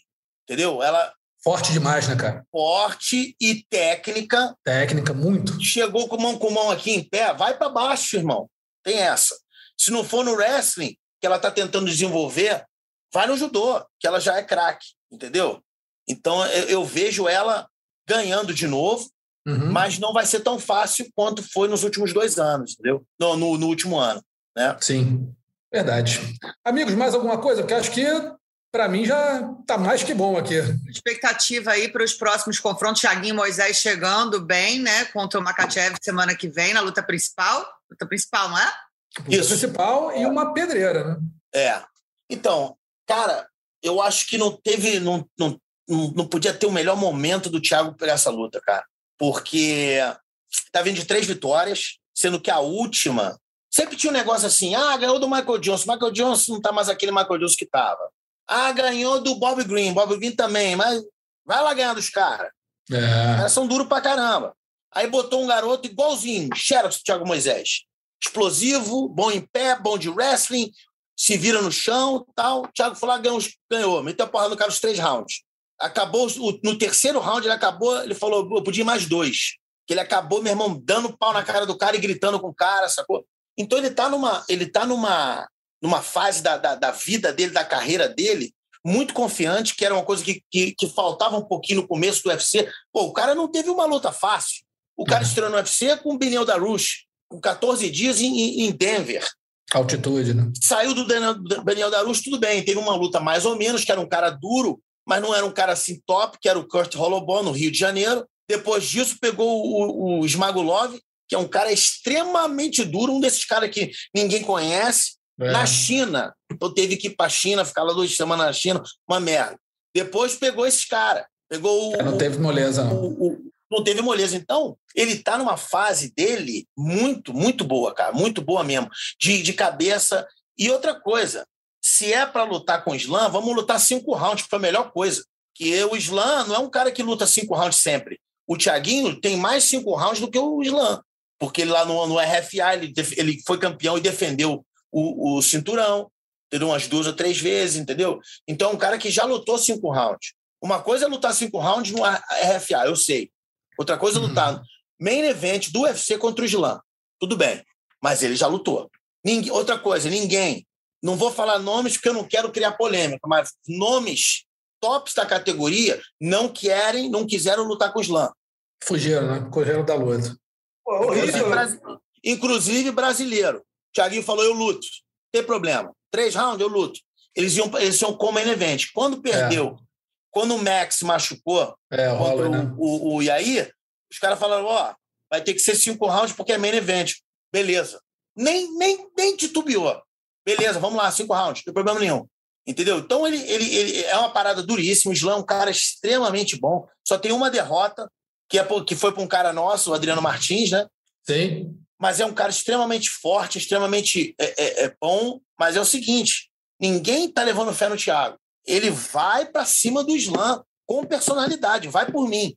Ele não vai se abater, ele não, ele vai fazer igual ele fez com, com o Hernandes. Ele vai para cima do cara, ele vai lutar em pé, ele não vai ficar com medo, ele vai meter a mão na cara do cara, vai fazer wrestling, vai fazer chão se deixar, entendeu? Ele está numa fase muito boa da vida dele, entendeu? Excelente. Vamos aguardar esse main event ainda outra semana. E vamos Amém, aguardar né? o main event, o main event agora Dustin Poirier com o McGregor no UFC 264. Queria agradecer muito ao Parrupinha pela presença aqui, cara. Brigadão, mano. Pô, tempão de papo e o papo, pô, parece que foram 10 minutos. Obrigado pela presença aqui, pela... cara. Uma honra te receber. Sempre que quiser, as portas estão mais que abertas. Obrigado, cara. Obrigado você aí, Russo. Porra, sempre, sempre dá atenção para mim aí. Obrigado à musa do, do canal Combate, minha irmãzinha Ana Issa que dá show na transmissão aí, e muito, muito marmanjo aí, que já está há muito tempo. Obrigado, Luquinha Valentim. Você, irmão, Falcão, o nosso Falcão aí. Falcão do Rapa. Falcão do Rapa. Obrigado vocês mesmo pela oportunidade, tá, cara? E sempre que precisar, sabe que meu telefone tá aí às ordens para vocês, tá? Obrigado, amigo. No coração. Torce um abraço, pros meus. Sempre. Torce pros meus russinhos. Torce pros meus russinhos, que eles não são brasileiros, mas são russinhos, são sangue bom. Torce pros meus. É Jogra? Jogra? Jorga, Jorga. Jorga. Anotar isso, Jorga. um beijo, um beijo.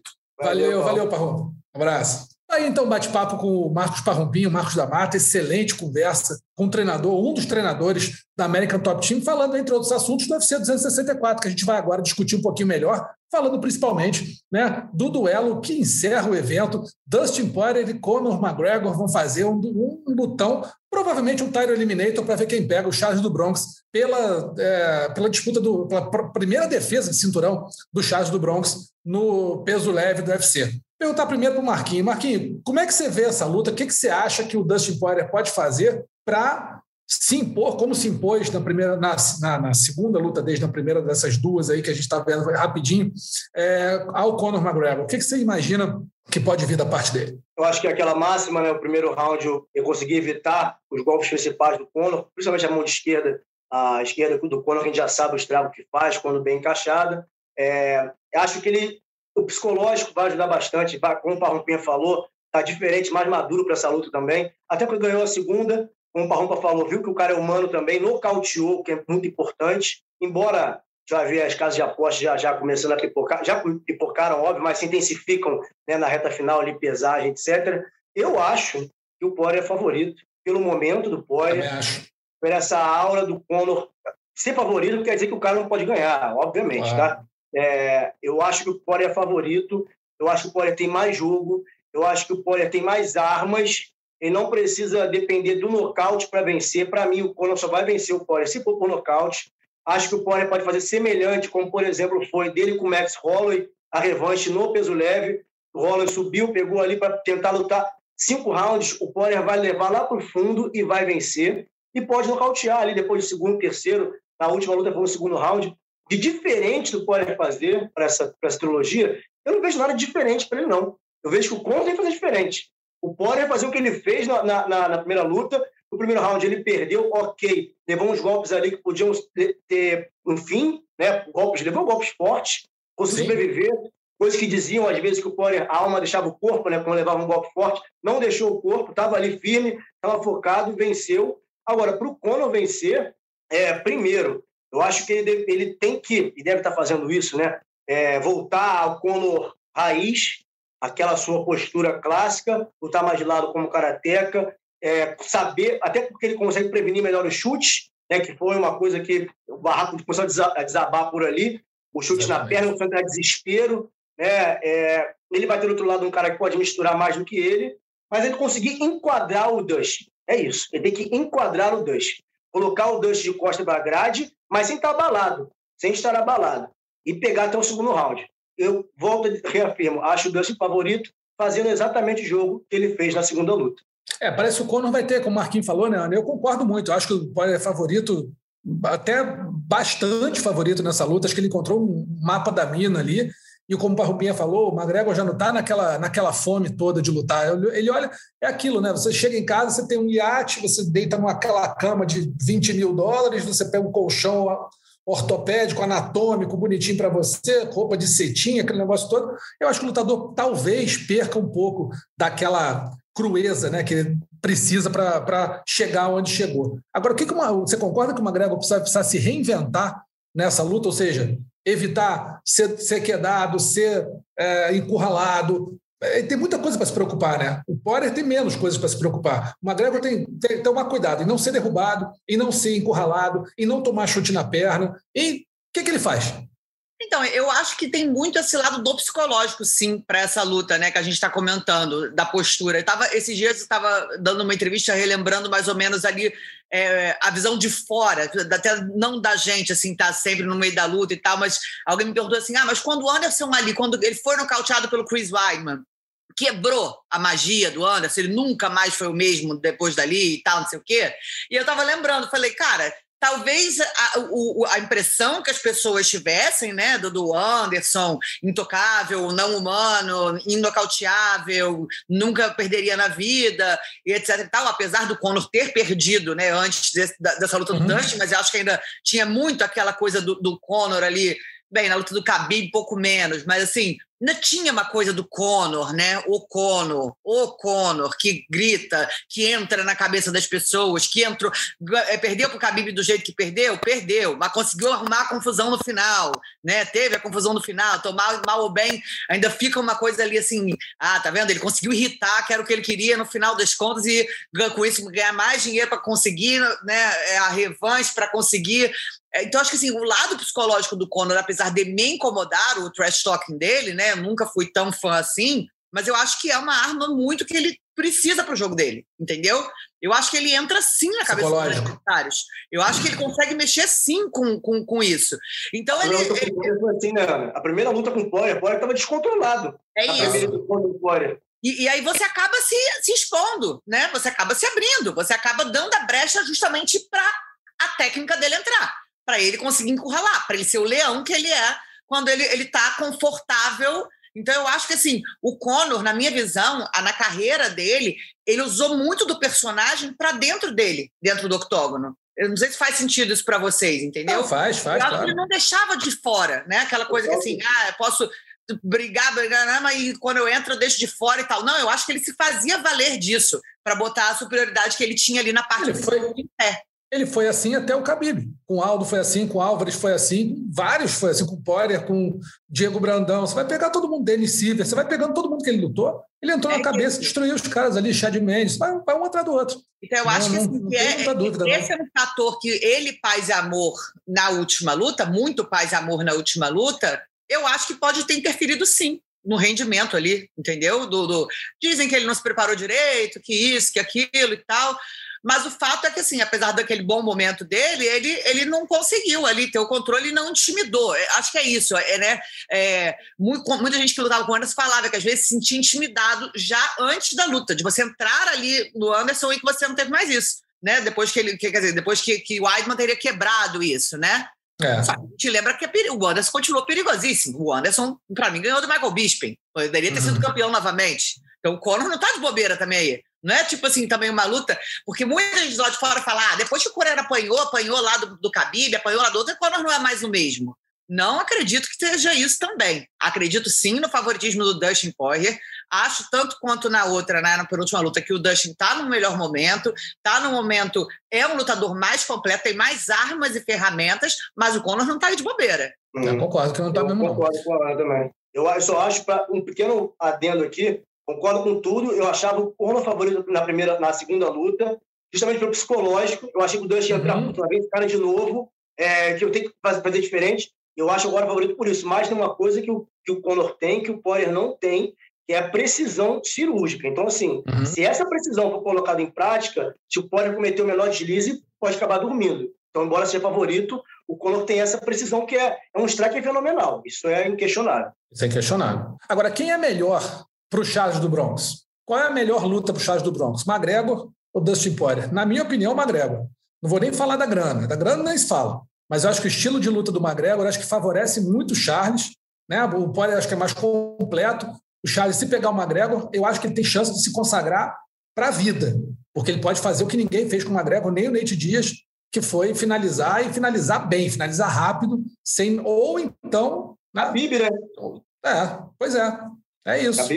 Mas o Habib levou o quê? Três, quatro rounds, né? Quatro rounds. Quatro rounds, pois é. Eu acho que o Charles pode pegar no primeiro. Eu acho que a fase do Charles é maravilhosa. Então, eu acho que a melhor luta para ele é o McGregor. Não sei se vocês concordam comigo. O que você acha? Concordo em tudo. Concordo tanto na parte técnica quanto na parte, cara. Quem todo mundo quer lutar com o McGregor, né? Então, assim, é. é para o Charles, e seria até uma cereja do bolo muito, que ele tentou lutar contra o Conor McGregor, mesmo o Conor não campeão, né? Durante muito tempo, justamente por tudo que o Conor traz de fama, de dinheiro, de, de, de você vencer o Conor. Então, assim, para o Charles seria maravilhoso. E você, Marquinhos? Concordo, concordo, também. Acho que o primeiro round do, do Conor com o Charles ia ser muito mais perigoso para o Charles do que o Conor para o Dustin. O Charles ele, ele, compreende a luta durante o andar da carruagem ali e o, o Conor podia achar logo mãozão na cara, mas passando ali eu acho que só ia dar o Charles pelo momento, pelo, tecnicamente, e o Poirier seria mais complicado, concordando com vocês, porque o Poirier, além de tudo, tem uma hora que ele liga o ventilador ali, começa a dar uma pressão insana, é golpe no corpo, golpe embaixo, golpe na cabeça, e atordou, atordou qualquer um. Então, além da grana, o casamento de luta também concordo com vocês que seria melhor o Conor, que poderia vencer, tá? Mas pelo momento do Charles, e por ser brasileiro que está voando, seria melhor. Eu também. E vamos ter três brasileiros nesse evento: Gilbert Durinho, Michel Pereira e Jennifer Maia. Gilbert Durinho faz o comer event contra o Stephen Thompson. O Michel Pereira pega o Nico Price, uma luta de doido, luta de maluco, essa aí vai ser bem bacana de ver. E a Jennifer Maia encara, rapaz, quem agora eu esqueci. Jennifer Maia vai pegar Jessica Ai, que é uma lutadora, para mim, que não tinha nem que estar tá no UFC mais, para mim faz uma hora extra bizarra no UFC, a Jessica Ai. Mas, enfim, tá lá. Dessas três lutas, qual que vocês mais, mais estão afim de ver, Marquinhos? Durinho, Durinho com, Durinho, né? com Thompson. É, eu tô curioso, porque eu acho que o Durinho ele tem que fazer o que ninguém fez, assim, com o Thompson, que é... Até porque o Thompson não pegou ninguém, tem um chão do Durinho. Tá? Uhum. É, até porque não tem tanta gente por aí dando mole com o chão do Durinho no UFC. Tem isso também. Mas eu acho que o Durinho, por exemplo, o, o Vicente lutou com o, Thompson. Perdeu. No primeiro round. No primeiro round, mas perdeu a luta. Né? Isso. E eu acho, eu, até por serem amigos e treinarem com frequência juntos em pé, eu acho que eles são similares em pé. Tem algumas diferenças, óbvio, mas são similares da movimentação. O Durinho, eu acho que tem mais, até mais pegada de apostar no golpe. O, o, o, o Vicente tem mais combinações, o Durinho tem mais explosão mas se, se parecem. E eu não gostaria de ver o Durinho indo para a trocação com o, o Thompson. O Durinho tinha que ser o Durinho pegador e botar para baixo. Que, se ele botar o Thompson para baixo, é muito provável que ele pegue. Isso não quer dizer que ele vai fugir do alto, quer dizer que ele é mais completo, que ele pode usar o chão. Então, para mim, o caminho tranquilo, tá? Eu acho tranquilo se o Durinho botar para baixo, ele pegar o Thompson embaixo. Eu acho que para mim é tranquilo. Agora, a parada é achar o Thompson realmente. Você vai dar velocidade. Vai derrubar. É. Exatamente. É isso aí. E você, é, Ana? Concordo com tudo isso do Durinho e do Thompson, mas a luta que eu quero mais ver depois, ainda por cima que eu fiz a live com ele, cara, eu, que pessoa maluca e engraçada que é o Michel Pereira. Ele me deu uma cartilha com os nomes dos golpes, gente, que eu juro, brota bebê. Da morte, negócio assim? É, cara, cada nome, tem um novo que ele falou que vai lançar, tem um com de, de dança junto. Mão cara, de bomba. Cara, mão de bomba é o, é o tapa, entendeu? Mas é o mão de bomba é só para é quem fala besteira. Ele me ensinou, entendeu? Se é um tapa é porque o cara tá provocando falando besteira. E ele falou que tá vindo, tipo, e, e eu acho assim, ele na última luta, é, porque ele faz essas coisas, né, que obviamente chamam muito atenção. Ele é um, um, cara que dá show, mas que preocupou em alguns momentos ali a gente, né, que, que é, ficou muito o, o, espetáculo, né, e talvez assim a preocupação da parte técnica da luta em si a gente tinha um receio. Eu acho que ele está cada vez mais encontrando essa combinação e o caminho né? E vai pegar um outro cara que também é doido também. Então, assim, eu acho que essa luta vai ser a, mais insana do card para mim. É, é, vai ser essa luta, a do Nico Price. É, eu tô, eu tô muito dividido aí. Assim, tecnicamente, Durinho e Thompson uma luta, pô, instigante, dois estilos diferentes. Eu acho que concordo com o Marquinhos totalmente. Durinho derrubando, pega no chão com facilidade. Agora, o Dura encarar aquela base de karateca do Thompson que não deixa chegar de jeito nenhum. Teve wrestlers bons que não conseguiam chegar de jeito nenhum e o cara mantinha distância, longo, chute. É, o cara é difícil mesmo de pegar. Por outro lado, essa luta do Nico Price contra o, contra o Michel Pereira é a luta do, do, é, não, main event do povo, né? É o que o povo cheira quer bônus, ver. Né? Cheira bônus essa luta. Cheira bônus, cheira bônus. Aquela, aquela luta que você sabe que alguma coisa maluca vai acontecer. Um nocaute doido, os dois rindo, sabe aquela, aquela do Don Fry com o, com o japonês, segurando a cabeça, um dando soco na cara do outro. Eu não, não espero menos que isso. Então, assim, eu quero muito ver essa luta, estou dividido, mas acho que eu quero mais ver a do Michel do que a do Durinho. Durinho, pô, claro que eu quero ver o Lutão, pô, né, topo da categoria, bonsaço. Mas a do Michel é diversão garantida. Vamos esperar para ver o que vai acontecer. A gente lembra que o UFC 264 acontece no próximo sábado, a partir das 8 da noite, horário de Brasília no canal Combate. Combate transmite o evento inteiro na íntegra, ao vivo, com exclusividade. O, o Sport TV 3 transmite as duas primeiras lutas do card preliminar e o Combate.com também transmite as duas primeiras lutas do card preliminar e também é, acompanha o evento inteiro em tempo real. A gente vai rapidaço aqui eleger o nocaute e finalização e falar sobre a vergonha da semana. Vou começar com o nocaute da semana. Temos três candidatos: Joseph Schick, um cruzado de direita no CFFC 98. Você pode procurar nas redes sociais, aí você vai achar esses, esses, esses lances todos, que são bem interessantes. Joseph Chico, um cruzado de direita no CFFC 98. Robert Echeverria, um chute alto rodado no Titan é, número 70.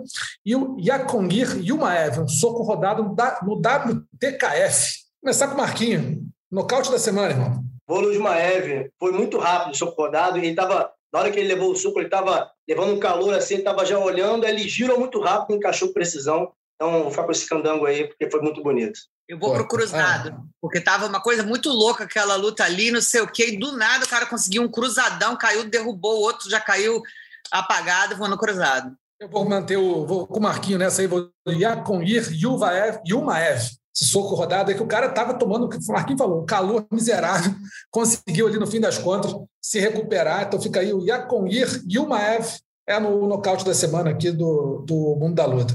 Finalização da semana tem Vince Bembe com uma Von Flutchok no UFC 87, Vladislav Chernobridzev, um triângulo no ACA 125, e o Dmitry Lazurin, uma americana no pé, um pé de vaca, né? uma adaptação ali da mão de vaca, um pé de vaca no Open Fighting Championship número 6. Vou começar com a Ana.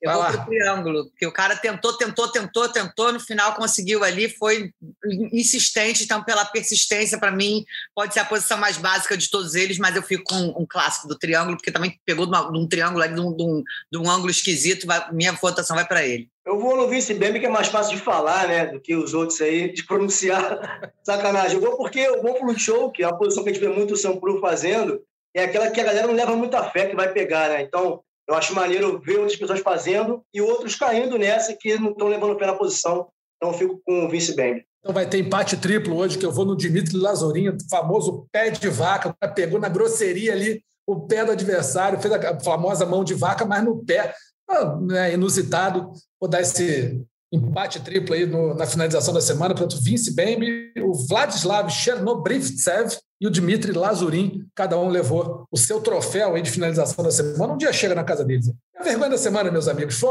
um lance que só quem vê, assim, aquele, aquela máxima, né? Só não, não se não tivesse filmado, se não tivesse filmado, ninguém acreditava. O ato, num torneio de Muay Thai, o Budocento Championship, o árbitro levantou o braço do lutador errado ao anunciar a vitória, acho que umas seis vezes, três para cada um. Foi você? Não, não, foi Eu até agora não entendi. Se leram errado, se ele se enrolou, o que Também foi? Não, não sei. Eu até agora eu estou confuso. Dá para procurar. Se procurar o, o Budocento Championship, procura lá que você vai ver. O Está no combate.com também, anota o árbitro, rapaz. Completamente alucinado. Levanta a mão de um. Aí o cara olha feio. Não, eu perdi. Não, não, peraí, levanta para o outro. Não, ganhou. Sabe, Galvão, perdeu, ganhou, perdeu, ganhou. Foi naquele negócio. Ninguém sabe. Ninguém sabe o que aconteceu. O famoso um maluco da pesada. Maluco Malucaço da pesada. Essa é a definição do maluco da pesada. Malucaço da pesada. O nosso árbitro lá, até que buscar o nome dele depois. Tem aqui o nome dele? Não tem o nome dele. A gente vai buscar depois, mas tem lá no, no combate.com. O árbitro resolveu, cara, que ó, cada hora era um.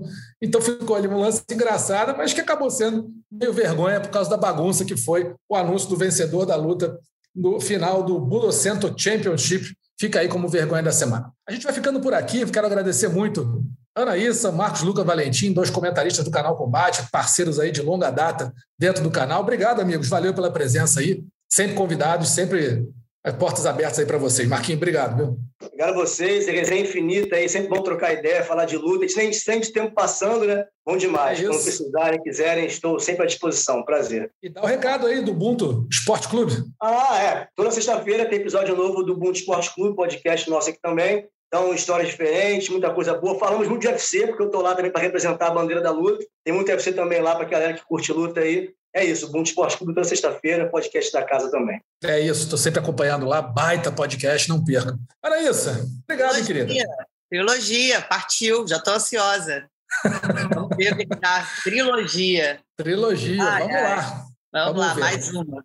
É isso. Vamos para mais uma nesse próximo sábado. Bom, o, o, o Mundo da Luta, você sabe, está sempre aqui no combate.com. Você pode acessar a hora que você quiser, ouvir o podcast, mas também nos principais agregadores de podcast da atualidade, o ge.globo barra podcast, que tem todos os podcasts do Esporte da Globo, Spotify, Google Podcast, Apple Podcast e o Pocket Cast. O roteiro desse episódio, como sempre, é do reverendo Adriano Albuquerque e a edição é da Raíra Atraíra Rondon. Ela sabe o porquê.